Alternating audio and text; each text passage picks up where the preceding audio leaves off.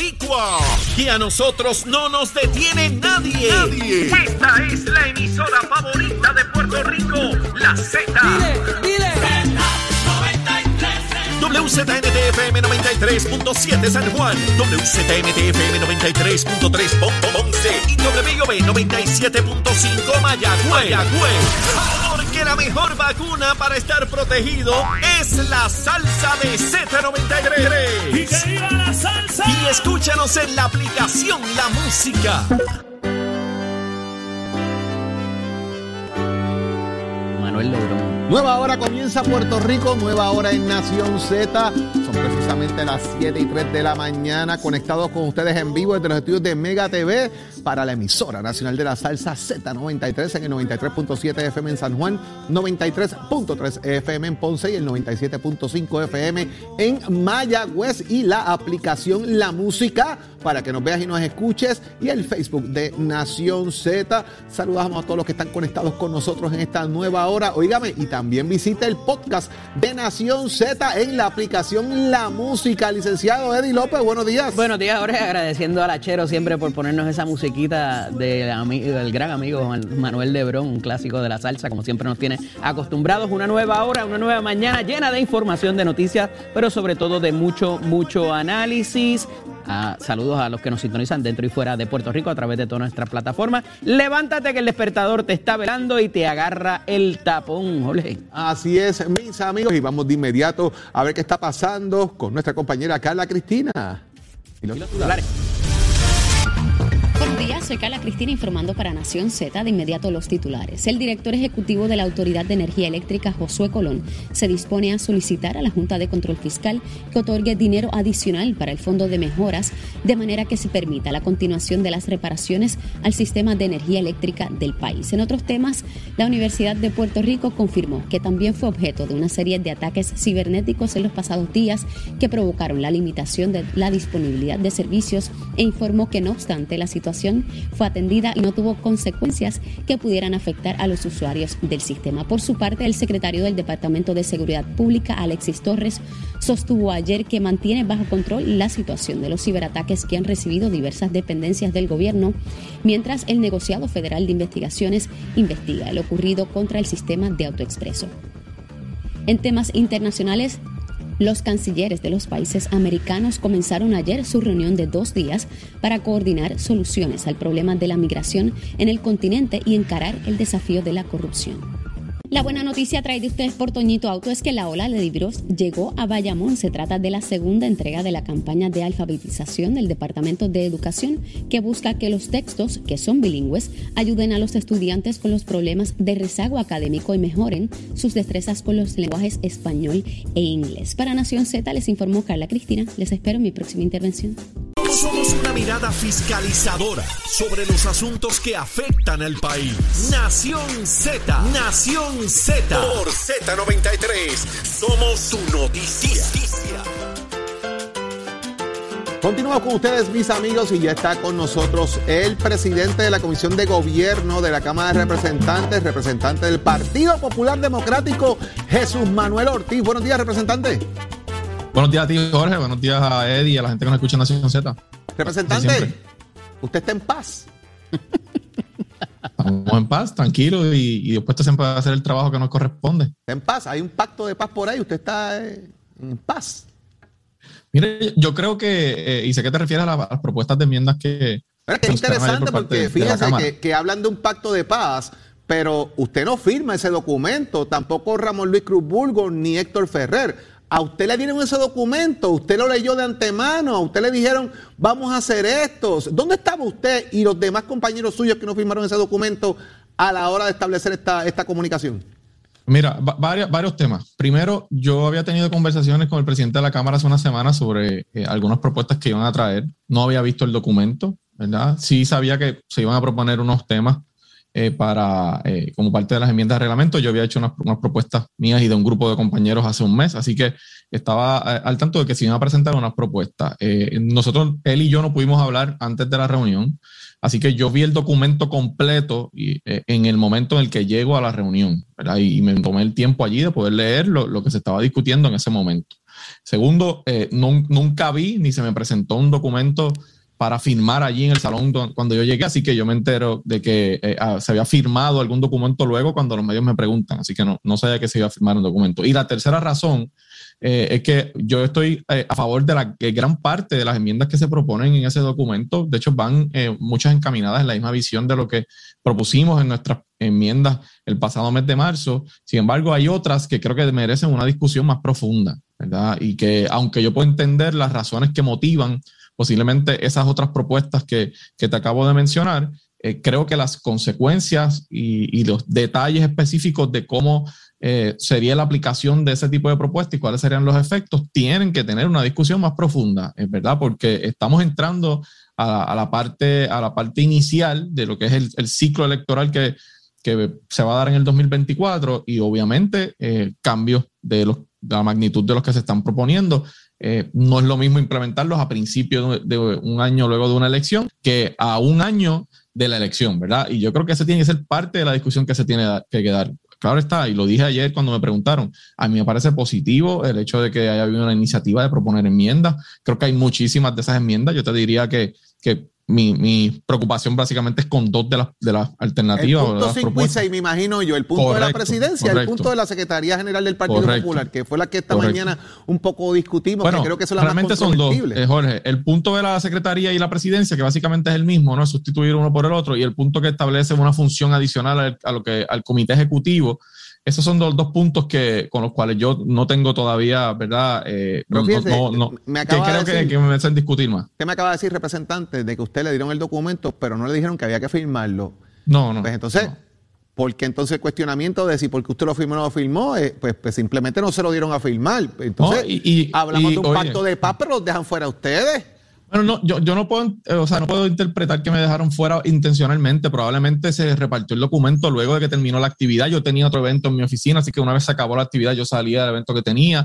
Eh, no sé si alguien olvidó, ¿verdad?, eh, de entregarme el documento antes de que yo me fuera. Pero la realidad es que yo no me voy a enfocar en ese tema, ¿verdad?, de la firma o no la firma. Obviamente, pues la prensa le llamó la atención, pero yo te digo las razones cándidamente. O sea, primero vi el documento allí, el, primer, el documento completo que explicaba las enmiendas.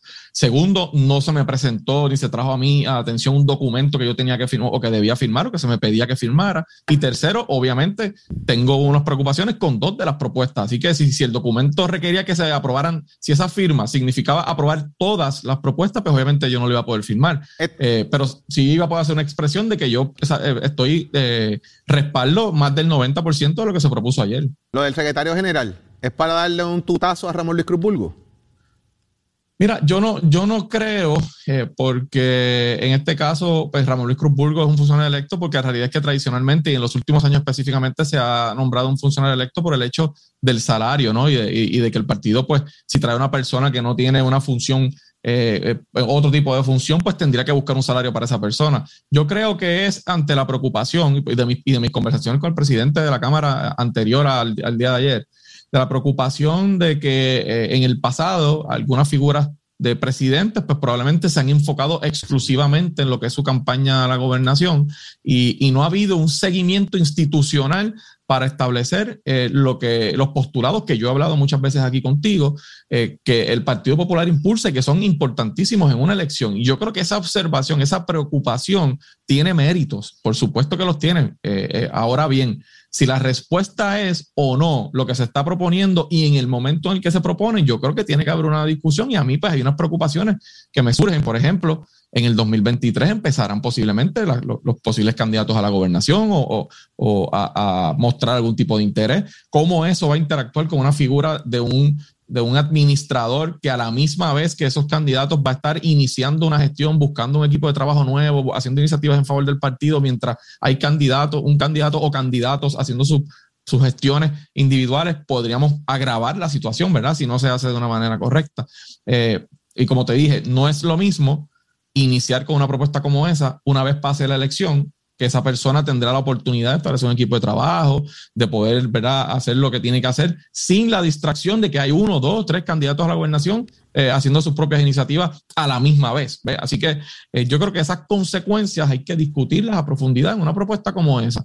En cuanto al tema del comité ejecutivo, se plantea darle prácticamente exclusividad de, de, tener la potestad de establecer posiciones institucionales, pero ya vemos funcionarios electos que establecemos posiciones y que vamos a expresarnos sobre asuntos de alto interés público, eh, cómo se manejará eso, quiénes son los integrantes de ese comité, eh, si los integrantes del comité eh, van a tener la limitación, al igual que, el secretario general o que el funcionario, de no aspirar a ninguna posición. O, de no, o sea, todos esos detalles hay que discutirlos a profundidad. Y, pero el comité ejecutivo, el plantea que si están en mayoría el gobernador en funciones sea parte del comité ejecutivo. Así que si, lo, si hace eso, lo que está diciendo que es un término nada más para el gobernador, básicamente. Claro. Para premisa, ¿verdad? Eh, pero claro. Eh, Eddie quiere hacer una pregunta al representante. Representante, quería tener los hechos claros la reunión donde se discute la propuesta es la misma donde estaba el, presidente de la Cámara ayer escoltado o flanqueado por toda, casi toda la delegación, o es una reunión separada de lo que vimos ayer?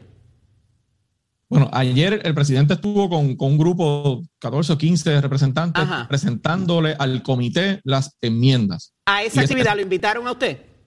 Sí, yo estuve allí en esa actividad. Yo estuve en esa actividad, en la presentación. De hecho, yo, yo tomé un turno y, y, expresé mi posición sobre la importancia de enmendar el reglamento y, y el Partido Popular que, que, yo quiero ver en el futuro. Y lo, expresé allí frente a todos los que estaban. O sea, eh, lo que yo no tuve con el presidente fue eh, posiblemente la oportunidad de ver ya de manera concreta redactadas las propuestas. Sí habíamos dialogado hace unas semanas sobre su intención de presentar unas, unas propuestas y más o menos me dijo la línea en la que él iba. Yo le expresé en esa reunión que yo tenía que ver más a profundidad, principalmente esas dos propuestas, porque tenía unas preocupaciones, pero que estaba de acuerdo con la gran mayoría de ellas, porque van alineadas con lo que eh, yo había propuesto junto a otro grupo de representantes y compañeros hace un mes. El ¿Y Héctor Enrique y Ramón Luis Cruz estaban allí también?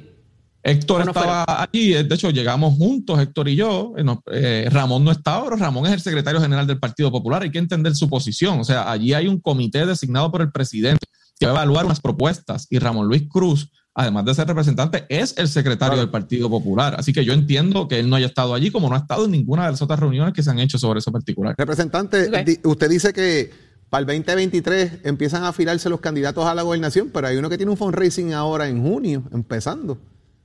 Pues, pues a mí me parece legítimo el, que, ¿verdad? Eh, Digo, hablamos de Charlie Delgado Altieri, que ya está, parece que cuadrando su movimiento yo vi la, ¿verdad? la promoción de su actividad. Me parece totalmente legítimo que, el compañero Charlie Delgado haga actividades para recaudar fondos y que tenga y que considere la candidatura que él entienda. Y eso es una decisión muy personal que, uno tiene que respetarla.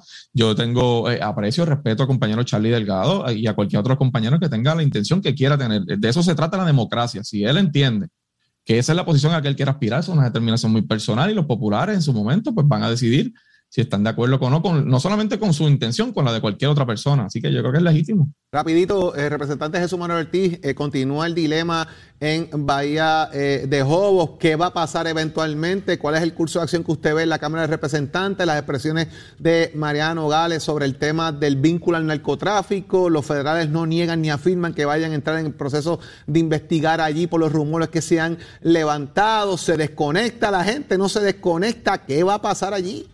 Bueno, yo, creo que ya han empezado a suceder cosas que, por lo menos la investigación, aquí hay que separar lo que es la función legislativa de lo que es la función del Ejecutivo. Eh, yo si te puedo resumir, porque no podemos estar todo el tiempo aquí, en una vista de casi siete horas el pasado lunes, allí fue evidente eh, la inacción gubernamental hace tiempo y en muchas agencias. Allí se planteó el desconocimiento de acueductos sobre los hidrantes que están instalados allí. Allí el director de OCPE eh, aceptó que hay una carta que se le envió en el 2020 sobre esto y que él nunca había visto y la que viene a ver dos años después de que la carta se envió. El director de OCPE admite que hay nueve permisos fatulos o fraudulentos, que incluso en uno de ellos se, se copia el encabezado del documento, se toma una información de un, de un lugar en ahí bonito y con eso se editan y se cambian todos los detalles para pedir eh, servicios de agua y luz. Luma y Energía Eléctrica admiten que se le presentaron documentos falsos y que ellos pues simplemente no se ponen a verificar el documento que se les presenta y tramitan la gestión y se le instala el servicio. Eh, eh, o sea, allí se demostró y el, y el agrimensor yo creo que dio un informe muy completo de las irregularidades que hay en, aquí desde 1974 para acá. Así que aquí hay una inacción crasa de las agencias gubernamentales. Eh, yo creo que la legislatura tiene que, tiene que continuar y concluir esta investigación de manera contundente para que los responsables de acciones ilegales salgan a la luz y se tomen las acciones allí. sea hay que desalojar, sea. quien sea, o sea, sin ningún tipo de contemplación. Y allí hay que, si hay que remover personas, hay que removerlas en términos de los que están en la reserva y en zonas que no se permiten. Si hay que remover servicios, hay que remover servicios y hay que buscar responsables, hay que hacerlo. Esa es la realidad y yo espero que ese sea el resultado de esta investigación. Representante Jesús Manuel Ortiz, gracias por estar con nosotros en Nación Z, ver sus expresiones aquí para nosotros y como siempre por eh, tener eh, disponibilidad para hablar al pueblo de Puerto Rico. Tenga buen día. Igual, buen día. ¿Hay paz? Ay, señor. ¿Hay paz? No veo la bandera blanca de la paz. bueno. Eddie, en otros temas, eh, la Asociación eh, de Industriales de Puerto Rico se apresta a celebrar la Cumbre de Salud, un evento que va a reunir a expertos locales e internacionales que habrán eh, de hablar de innovación, tendencias y soluciones en las que presentarán casos de éxito en y fuera de Puerto Rico. Y para que nos dé detalles de este evento, está con nosotros precisamente la vicepresidenta de la Asociación de Industriales de Puerto Rico, Yandía Pérez. Muy buenos días. Buenos días. Hola, buen día. ¿Cómo se encuentra? ¿Me escuchan bien por ahí? Perfectamente. Estamos muy bien. Buen día, saludos. ¿Cómo estás? Qué bueno tenerte con nosotros. Cuéntanos de esta cumbre. Cuéntanos de esta cumbre de salud. Pues mira, está, estamos bien contentos porque por fin tenemos un evento presencial para abrir este tema tan importante, ¿verdad? Que es el tema de la salud, luego de haber estado cerrado este, por tanto tiempo durante la pandemia. Y la realidad es que tenemos unos temas bien interesantes. La mayoría de los temas que vamos a estar cubriendo tienen que ver con todo lo que es la tecnología para atender temas de salud. Este, obviamente, durante todos estos tiempos hemos tenido que cambiar un poco el modelo de cómo damos el servicio de salud. Este, así que tenemos oradores muy importantes que van a venir de diferentes partes de Estados Unidos y de Europa a ayudarnos con el tema, como lo es el señor Mark eh, Ryan, que es el presidente de la compañía eh, MHK, que nos va a estar hablando sobre cómo el análisis de datos y la utilización de los modelos predictivos pueden ayudar a mejorar los resultados de los pacientes. La actividad va a ser presencial, va a ser en el Caribe Hilton el 29 de abril. Eh, obviamente, bien contentos de que vamos a poder tener la audiencia en persona y que todos estos oradores, ¿verdad?, van a compartir con nosotros durante el día del viernes en la actividad de salud con nosotros. Interesantísimo problema. Eh, ¿Cuántas personas vienen quizás eh, fuera de Puerto Rico eh, que vayan a involucrarse en la actividad también? ¿Hay oradores o personas invitadas fuera del país? Sí, tenemos varios oradores de fuera de Puerto Rico. Tenemos de el profesor de la Universidad de Chicago. tenemos también del grupo de Google, al doctor Michael Howell, que, que es el, clinical, el Chief Clinical Officer de Google. Eh, tenemos a otra persona de, Europa, eh, de Telemedic Group. Eh, y adicional a eso, tenemos a um, Michelle Colón, que es la cofundadora y Chief Strategy Officer de Neighborhood Health Solutions. o sea, que tenemos de todas partes de Estados Unidos y de Europa, tenemos gente que va a estar con nosotros durante ese día hablando de diferentes temas relacionados con lo que es eh, dar servicios de salud en estos tiempos, ¿verdad? Donde hemos tenido que cambiar y adaptarnos a las nuevas tecnologías para poder ofrecer los servicios que quizás antes teníamos, ¿verdad? Eh, la, la, medicina tradicional y convencional de estar todos en un sitio y ahora hemos podido trabajar de manera remota. Así que yo creo que estos son temas importantes sin dejar de atender adecuadamente, ¿verdad? A, a nuestros pacientes. Todo lo contrario, yo creo que con todas estas tecnologías se ha modernizado un poco la capacidad de poder ofrecer estos servicios y crear este, tendencias de diagnóstico para obviamente mejorar las terapias para los pacientes. Ya esa parte de la logística, ¿verdad? Que hemos visto también de alguna manera repuntar lo que es la inflación, todo eso repunta también en ese tipo de eh, servicio eh, que se da. ¿Está cubierto dentro de los temas que, se trabajarán? Sí, sí. Este, mira, yo creo que eh, ¿verdad? Por muchos años ya se llevaba trabajando en todos estos análisis de data y de condiciones de pacientes, de manera que se pudieran hacer predicciones, eh, ¿verdad? Eh, y, obviamente trabajar más con la mentalidad de la prevención en la salud versus, ¿verdad? El que vamos a un hospital o vamos a atendernos porque ya estamos con una condición este, particular. Y esos temas van a ser importantes moviéndonos hacia el futuro, este, porque obviamente lo que la tecnología nos está diciendo es, hay maneras de tener prevención, el, ¿verdad? lo que nos alimentamos, cómo tenemos nuestros estilos de vida, eh, el ambiente, cómo nos afecta y todas estas cosas eh, se han podido ¿verdad? Eh, integrar en estudios que ¿verdad? Pues pueden ayudar a que estos diagnósticos sean o prevención ¿verdad? De, condiciones sean más este, proactivas versus reaccionando a condiciones y enfermedades. Las compañías este, mundialmente se están moviendo hacia estas nuevas tendencias. Claro. Ahí está. Eh, ¿Cómo la gente puede eh, eh, acceder, tener información, el que quiera así participar o unirse, que no necesariamente pertenezca a, la Asociación de Industriales? Sí, pueden participar cualquier público en general. Pueden accesar a través de nuestra página industrialespr.org org, industrialespr.org y pueden allí encontrar en el área de eventos la actividad y pueden pagar en línea y recibir su taquilla en línea para poder este, llegar allí y entrar automáticamente al registro, ¿verdad? Este, de manera fácil y accesible. En el Caribe Hilton, el 29 de abril. Ahí está. Yandy muchas, muchas gracias por estar con nosotros en la mañana de hoy y brindar esta información importante para el país. Que tengas excelente día. Gracias, cuídense, que vayan bien. Hasta luego. Mis amigos, llegó el momento de que hablemos un poco de temas legales y está con nosotros, como siempre, nuestro licenciado Jorge Molina Mencía. Licenciado, buenos días. Muy buenos días, Jorge. Buenos días a todos.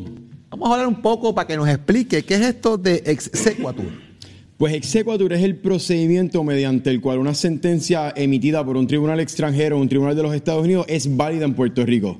¿Cuáles son los requisitos para eso, licenciado? Bueno, el primer requisito es que la sentencia haya sido emitida por un tribunal competente y con jurisdicción, sea un tribunal de Estados Unidos, un tribunal extranjero, tiene que ser haber sido un tribunal competente y con jurisdicción sobre la materia y la persona. Otro requisito es que esa sentencia no, ha sido, no haya sido obtenida mediante fraude y el requisito más importante es que haya sido eh, emitida imparcialmente y sin ningún tipo de parcialidad en cuanto a ningún caso. ¿Cuáles son los criterios que deben tomarse en consideración para poder aplicar esto? El procedimiento de exequator, como le digo, es básicamente para hacer válida una sentencia extranjera aquí en Puerto Rico, se lleva a cabo mediante un procedimiento normal ante un tribunal eh, que puede ser mediante demanda o petición. El procedimiento de exequator no trata de, hablar o recalcar nuevamente los asuntos de esa sentencia, es solamente hacerla válida. Por ende, se puede hacer mediante una petición juramentada por todas las personas afectadas por la sentencia o mediante una demanda en contra de todas las personas afectadas por la sentencia. Y en ese procedimiento yo, yo puedo escoger el tribunal. ¿Cómo, se hace eso? ¿Cómo se, cómo, cómo, se hace el procedimiento para eso? El tribunal en Puerto Rico que va a llevar a cabo el procedimiento executor, donde se debería radicar la demanda o la petición, debe ser el tribunal donde esa sentencia va a ser válida. En otras palabras, si es, por ejemplo, una, una, sentencia de divorcio que uno quiere validar en Puerto Rico, pues debe hacerlo en el tribunal donde se efectuó el divorcio, donde las personas eran residentes. Si es una sentencia para separar o repartir unos bienes gananciales, pues lo mismo. Debe ser radicada en el tribunal, en el municipio donde existen esos bienes gananciales. Licenciado, ¿cuáles son los pasos que uno debe seguir para darle viabilidad a esto? Como le digo, eh, los pasos son que se tiene que contratar un abogado, se tiene que erradicar una demanda o una petición en el tribunal, se tienen que pagar los aranceles, se tiene que notificar o emplazar, dependiendo si es una demanda o una petición, a todas las personas que fueron parte de ese caso original en el extranjero y se lleva a cabo común y corriente como cualquier petición o demanda aquí en Puerto Rico. Deme un ejemplo de cómo, cómo funciona eso, licenciado. Por ejemplo, esto, esto sucede mucho, se utiliza mucho en casos de adopción, en casos de herencia, en casos de divorcio. Una persona que reside en un estado de los Estados Unidos tiene una propiedad en Puerto Rico, pero no es puertorriqueño, no vive aquí, emite un testamento en el estado que sea para que esa persona pueda adjudicar la propiedad que tiene en Puerto Rico el heredero, la persona que va a ser el nuevo dueño de esa propiedad, tiene que llevar a cabo un procedimiento de exequator de esa partición testamentaria que se hizo en ese estado en Puerto Rico para poder inscribir su derecho, la propiedad aquí en Puerto Rico, a favor de esa persona en el registro de la propiedad. Tato Hernández, somos Deporte. Z presenta, presenta a, Tato Hernández en Somos Deporte. Por el Habla Música y, y Z93. Somos du duros en entrevistas y análisis. Nación Z. Nación Z. Por el habla música y la Z. Buenos días, soy Carla Cristina informando para Nación Z. De inmediato los titulares. El gobierno anunció ayer la emisión de los estados financieros auditados correspondientes al año fiscal 2019 e informó que contempla que el informe correspondiente al año fiscal 2020 se emita en agosto de este año, el de 2021 en enero, en enero de 2023 y que el de este año se presentará el 30 de junio de 2023. En otros temas, el Centro para una Nueva Economía presentó una propuesta de reforma contributiva que establece que el sistema contributivo del país debe promover el crecimiento económico dirigiendo los recursos financieros hacia los sectores productivos de la economía y no penalizando el trabajo.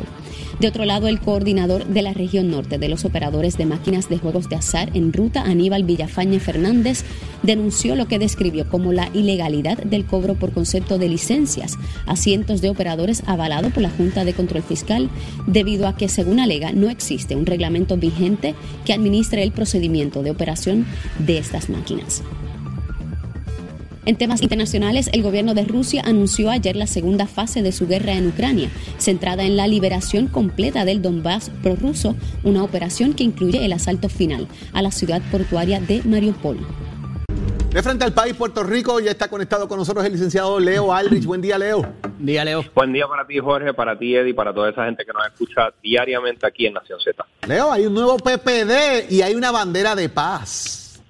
Pero explícame, explícame, descríbeme exactamente de qué se trata esta nueva pava, porque esto es histórico, ¿verdad? La, pava eh, es un símbolo tradicional del Partido Popular Democrático. Eh, David Bernier en un momento trató de modernizarla.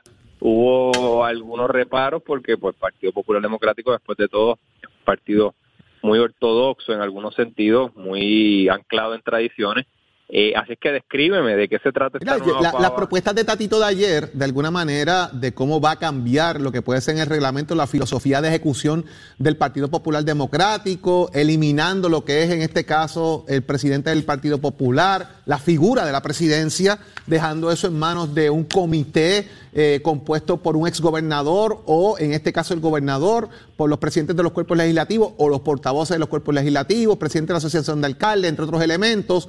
La figura del secretario queda de alguna manera eh, desarticulada en lo que son sus funciones básicas, no puede ser un funcionario electo, entre otros planteamientos que ha hecho Tatito, eh, Leo, que es interesante porque sonaría de alguna manera cómo analizar una propuesta del PPD basada en cuál es el nombre, Eddie. Paz Popular, el Pacto de Paz Popular? Pues mira, lo primero que te tengo que decir es que evidentemente, en algún sentido, Tatito Hernández está tratando de minar el liderato actual. ¿Por qué? Porque el secretario general, que tendría sus funciones disminuidas, es actualmente un representante de un bando contrario a el de Tatito Hernández. La disolución de la presidencia sería para afectar directamente a José Luis Dalmau, eh, y obviamente que es opositor interno de Tadito Hernández. Así que las propuestas pueden tener un efecto inmediato y desarticular el liderato inmediato, pero a largo plazo podría ser problemático porque en un país eh, como Puerto Rico, donde se busca liderato con el puesto de la presidencia del Partido Popular, del Partido No Progresista, ahora hasta del Movimiento Victoria Ciudadana, del PIB, etcétera, el, se busca, hasta mediáticamente, los periodistas buscan una persona, un hombre o una mujer que pueda hablar a nombre de la institución, un presidente o un coordinador general, como se le quiera llamar, presidente ejecutivo en el caso del PIB, eh, presidente Dalmau, ahora mismo lo es también el PIB. Así que no sé si esa, esa socialización de las responsabilidades entre comités y entre varias personas va a tener, va, va a responder efectivamente a las necesidades comunicativas que tiene una institución política. Entiendo la propuesta porque, por ejemplo, desde que un ser humano, un único hombre, que es este el senador Dalmau, se paró en un estrado y dijo que el aborto era asesinato, pues obviamente ante eso eh, la respuesta es no podemos dejarle en manos de una sola persona tanto poder, tanto poder decisional, tanto poder comunicativo eh, cuando se representa a una institución tan diversa, una llamada Casa Grande como el Partido Popular Democrático, pero creo que Tatito, hábil, animal político hábil como es, está buscando lo inmediato, está buscando desarticular al senador Dalmau en la presidencia, está buscando desarticular la Secretaría General y eh, pues eso puede ser problemático a largo plazo. Pero vamos a ponerlo en contexto, Leo, porque lo que tenemos es la, de las semanas previas un ataque constante a esa presidencia, disidencia por parte de los alcaldes. Y ayer en un proceso que no era otra cosa que eh, una propuesta para enmendar el reglamento de la colectividad, el presidente hace un show of force allí con todos sus pollitos sentados para presentar un documento que lo pudo haber enviado hasta por email. No había necesidad de hacer la conferencia de prensa y demás. O sea, eso tiene un propósito poniéndolo en contexto con lo, que, con lo pasado en las últimas semanas. Eh, y me parece que de ahí el nombre y la, y la, y la cuestión de unidad también, eh, por lo menos en las personas que estaban llamadas a atender allí, ¿verdad? Que no era todo el mundo tampoco. Claro que tenía que hacerlo mediante conferencia de prensa, claro que tenía que hacerlo presencialmente, claro que no podía enviarlo como una mera carta, porque exactamente como tú dijiste, era un show of force, era precisamente ese el propósito principal, mostrar que aquí Tatito Hernández es una fuerza con la que se tiene que lidiar para cualquier asunto que tenga que ver con el Partido Popular Democrático. Ya ese estilo lo vimos anteriormente el año pasado a nivel gubernamental, cuando él dijo, se plantó y dijo, para cualquier asunto que quiera hacer el Ejecutivo Fortaleza, van a tener que contar con Tatito Hernández. Si no, miren, aquí estoy. Pero apacigua esa decidencia, Leo. Es la pregunta, quizás. Eh, no, mira, la disidencia del Partido Popular Democrático no se va a aplacar, es, es sexy. O sea, siempre en el Partido Popular Democrático lo bonito, lo, lo, lo, lo, entretenido es eh, la disidencia interna. ¿Por qué? Porque, de nuevo, lo sabemos todos, ahí coexisten, cohabitan eh, estadistas livianos como Roberto Prats, por ejemplo, con eh, independentistas eh, libre social, independentistas que son de la libre asociación, como por ejemplo eh, diferentes personas, este Luis Raúl Matos, por ejemplo. Eh, perdón, Luis Raúl Matos no, este Luis Raúl Torres. Luis Raúl Torres. Luis Vega, Luis Raúl, Aníbal, etcétera. Eh, toda esa cepa libre asociacionista o, soberanista, si se quiere soberanista, si se quiere, coexisten y cohabitan con personas que creen en la estadidad, sin decirlo en tantas palabras. Y lo mismo con el tema del aborto, hay personas muy liberales en ese asunto, digamos Eduardo Batia, que está ¿verdad? en el movimiento liberal demócrata tipo ACLU, y hay personas muy conservadoras como el senador Dalmau. Así que si la idea es tener un instrumento político donde puedan coexistir todas estas personas, pues ahí está el problema. O sea, es el beneficio, es la gran virtud del Partido Popular, pero también es el gran reto. Y me parece que por ahí va la cosa en el sentido de pedir que sea no una sola presidencia, sino un comité, etcétera, etcétera, pero no nos llamemos engaño.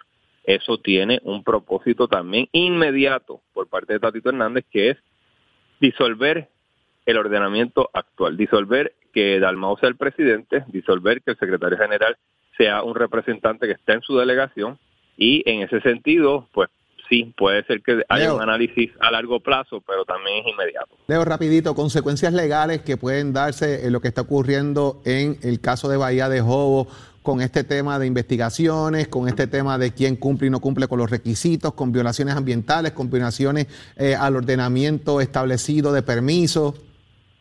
Pues mira, los llamados delitos ambientales, que son un poco más sofisticados y complicados, quizás no, no lleguen a mucho, pero si hay falsedad ideológica, si, es decir, si se falsificaron permisos, si se hizo representaciones de que yo era alguien que no soy, todo eso son delitos del día a día que se pueden procesar más fácilmente.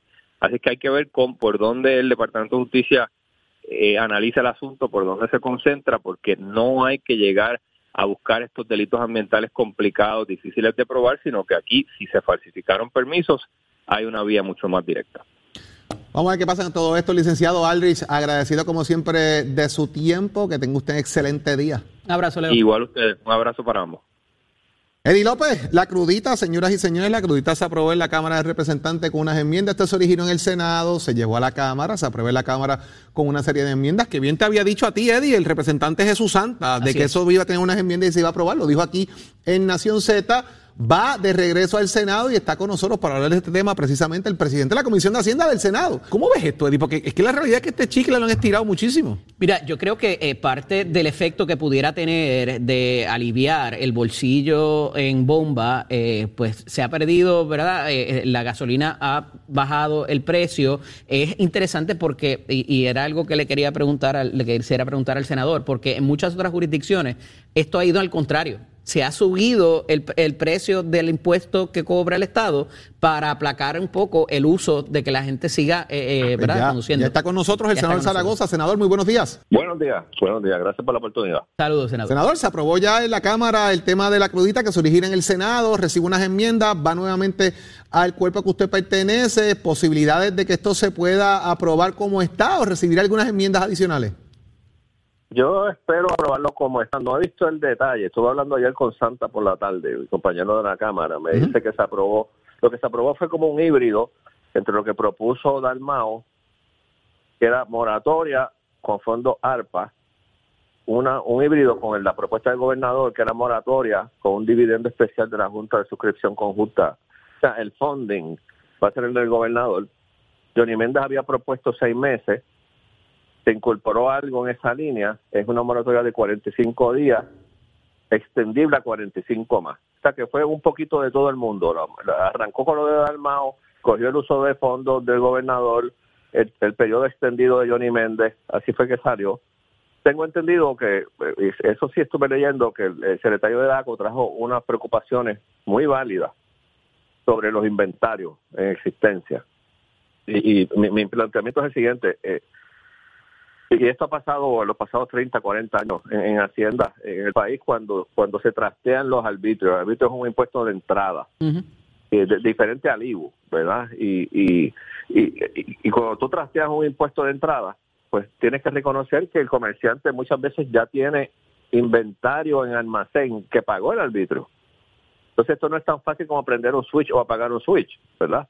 El, el, el secretario de ACO plantea de que es necesario unas enmiendas para hacer operacional la ley, yo planteo, tengo que ver bien el lenguaje, que si hay un mandato claro en el proyecto que viene de la Cámara, que diga que el secretario de Hacienda reglamentará, con eso es suficiente para que el secretario establezca las reglas operacionales para que esto corra. Senador, se hizo un ejercicio ayer, eh, vi una comparecencia de cuánto sería o cuánto pudiera ser el alivio que recibiría el ciudadano promedio. Eh, usted tiene ese cómputo, estoy seguro, mucho más ágil, más fácil. Más o menos cuánto estaríamos mirando, eh, si algo. Sí, mira, eh, lo primero que hay que aclarar aquí es que cuando decimos crudita, esto es como un bizcocho de varias capas. Hay varias cruditas. Claro. La crudita que estamos enmendando es la última que cuesta nada más 25 millones de pesos al mes. Así que, o 300 millones de pesos al año. La crudita completa levanta 800, 900 millones de pesos. O sea que ese pedacito de la, que, se, que se pospuso, el efecto es como 4 centavos por, por, por galón. O sea, tampoco es tantísimo. Claro. Y te puedes imaginar, o sea, para que, para que cueste en, en 45 días eh, que es mes y medio, el consumo de todo un país, para que cueste 25 millones de dólares nada más, pues el impacto no puede ser tan grande, ¿verdad? Este, pues, yo sé que había unas expectativas de la gente que, que eh, la, esta moratoria causara una baja de 20, 30, 40 centavos por galón, pero la realidad no es esa, eso hubiese costado pues eso hubiese costado 700, 800, 900. ¿Cuánto, es el, reflejo, ¿cuánto es el reflejo en la bomba al fin y al cabo? Porque se vende el litro. Estamos hablando de 7 centavos, 10 centavos, o sea. Sí, pues, dependiendo de tu tanque, pues te puedes ahorrar un, un 70, 80 centavos, un peso, dos pesos por tanque, dependiendo del tamaño del tanque. Ahí, ahí es donde está el detalle. Le comentaba a Jorge, senador, que la tendencia en otras jurisdicciones y otros países del mundo es a incrementar este, este impuesto por parte del gobierno para que la gente entonces eh, consuma menos, eh, dada la, tasa inflacionaria y todo lo demás. Y aquí estamos buscando bajarlo. ¿Eso hay algún efecto a nivel macroeconómico que pudiera también eh, de alguna manera pues enviar una, un mensaje erróneo? Mira, tú, tienes un punto importantísimo y yo lo traje en un foro hace unos días y, es que aquí para atacar este problema. ¿Por qué a nosotros nos impacta tanto que la gasolina suba? Porque dependemos de la gasolina, ¿verdad? Entonces tenemos dos opciones aquí. O poner palcho, temporeros como este, o tomar medidas, por ejemplo, incentivar el uso de carros híbridos, de carros eléctricos, que dependen menos de la gasolina, o, como en otros países, que, logran eso aumentándole el arbitrio a la gasolina, a, lo que llaman al petróleo en Europa. Claro. Le aumentan el arbitrio y entonces obligan a la gente a métodos alternos de transportación. Claro, aquí no hay otros métodos alternos, aquí la transportación colectiva aquí es muy mala. Pero, no, nunca se coordinó transportación colectiva, esa es la realidad, aquí no se conecta una con la otra. exactamente, exactamente, exactamente. Pero entonces, eh, desde el punto de vista de policy a mediano y largo plazo, la pregunta es dónde metemos el dinero mejor. En ponerle pachos a la crudita o en incentivar métodos de, transportación colectiva, incentivar una transición a carros más eficientes, carros híbridos, carros eléctricos. Ah, que la gente va a decir, pero es que aquí se va la luz, el carro eléctrico no, no vale la pena. Ah, bueno, pues, pues nos quedamos con los carros de gasolina. Y en el 2030, senador, todo el mundo ese, es un tema, ese, es un tema, ese es un tema que quisiéramos tenerlo nuevamente para discutirlo con usted, Seguro. porque ahí va a llegar el tema también de cómo vamos a regular los horarios en que se conecta la gente para el costo energético, porque escuché la propuesta de la Comisión de Energía y sería interesante tener esta relación de ustedes y más de usted, ¿verdad? Por la Comisión eh, de Hacienda y la expertise que tiene de cómo se va a regular eso, así que lo emplazamos a que esté con nosotros los próximos días para hablar de ese tema cuenta con eso, cuenta con eso. Un tema Gracias. interesantísimo. Gracias, senador. Gracias por estar con nosotros. Mis amigos, ha llegado el momento de hablar también de temas hipotecarios y para eso vamos a discutirlo precisamente con la gente de RF Mortgage que están de celebración durante todo este año y para ello está conmigo Dalma Acevedo. Dalma, muy buenos días. Buenos días Jorge y buenos días al público que nos sintoniza en la mañana de hoy. Dalma continúa el tema de los bonos para compra de vivienda, porque los intereses están por ahí, mire, subiendo, estabilizándose, buscando, ¿verdad? Pero hay un dinero todavía disponible, hay unas ayudas disponibles para vivienda para que usted pueda tener esa oportunidad. Cuéntanos cómo va eso. Pues mira, Jorge, muy bien es cierto que los intereses están subiendo y que el bono es un gran atractivo para a trabajar el impacto de esta subida en los intereses hipotecarios. Pero, ¿qué podemos hacer para agilizar ese proceso de elegibilidad para ver cuánto dinero a usted como consumidor le pueden dar para ese bono? Se puede trabajar una solicitud inicial dentro de lo que es la precualificación para determinar cuánto es posiblemente usted le van a dar, ir enviándola al departamento de la vivienda. ¿Y qué usted necesita como cliente para trabajar esa solicitud inicial? Pues obviamente tenemos que tener su información de ingreso, los últimos tres talonarios consecutivos, las planillas de los últimos dos años completas, las formas W2 o 480 si usted trabaja por servicios profesionales, debe tener certificado de nacimiento que esté muy legible tanto de usted y de sus componentes familiares, todo un requisito, y las tarjetas de seguro social de igual manera. Con esta información vamos a trabajar una solicitud inicial que la misma se puede ir adelantando, ir enviando al Departamento de Vivienda para obtener una preaprobación. Es importante que en ese transcurso usted tome la charla requisito para los fondos que varias agencias la están ofreciendo en Puerto Rico y de manera que usted pueda tener ese proceso completado no necesariamente aunque usted todavía no tenga la propiedad que usted interesa comprar. Sabemos que hay un alto volumen de gente que está queriendo tener acceso a los bonos y por eso es que le estamos invitando a que usted trabaje este proceso de forma anticipada, o sea que usted puede ir adelantando ese trámite. Dalma, ¿quiénes cualifican o tienen opción a disfrutar de este beneficio que tiene el Departamento de la Vivienda, verdad, atado a las disposiciones federales? Siempre dejándonos llevar por la tabla de componente familiar y máximo de ingreso cualquier persona. Las personas primeros respondedores, bomberos, policías, médicos que siempre hemos hablado, pueden obtener hasta 55 mil o cualquier individuo, individuo debo decir hasta 45 mil, pero es muy importante, Jorge, no es que necesariamente son los 45 mil dólares completos o los 55 mil. Vivienda nos da unas guías que nosotros tenemos que cumplir y en base a esas guías puede ser que usted le den 40, 35, de igual manera quizás solamente le dan para los gastos, pero es un dinero con el que usted consumidor quizás no contaba y es de gran ayuda. Pero para usted saber qué cantidad específicamente es la que van a dar, le deben dar, usted debe entrar en ese proceso que le estoy diciendo de solicitud inicial para que la institución bancaria, en este caso nosotros RF Mortgage, le hagamos el análisis según parámetros de vivienda de cuánto posiblemente le, vayamos, le, van a dar e ir sometiendo esa solicitud inicial, aunque usted necesariamente no tenga la propiedad en este momento. Así que en ese proceso, Dalma, es una precualificación como para cualquier otro caso, donde utilizarán entonces estos bonos de vivienda, debe tomar la charla, prepararse, composición familiar con ingreso, es, la, es lo que va a ser la combinación para que la tabla le diga hasta cuánto tendría opción esa persona de obtener este beneficio. Y de esta manera usted ya va a ir a buscar la propiedad con una cantidad más específica de cuánto es lo que le va a dar vivienda, porque los clientes quizás piensan, me van a dar los 45, me van a dar los 55. Pues para eso estamos en RF, le vamos a orientar y le vamos a decir hasta qué cantidad usted va a ser elegible y nos pueden llamar ahora a partir de las 8 de la mañana al 782-8255 o seguirnos en las redes sociales. Estamos en Facebook, estamos en Instagram, RF Mortgage, celebrando 45 años de servicio al pueblo de Puerto Rico. Ya usted lo escuchó, llame ahora mismo, comuníquese al 782-8255 para que comience ese proceso con los bonos y sin bono también. Si usted quiere comprar la propiedad, llame ahora y oriéntese de cuáles son las opciones que tiene con RF Mortgage. Dalma, muchas gracias por estar con nosotros. Muy buenos días. Eva de las Bienes Raíces.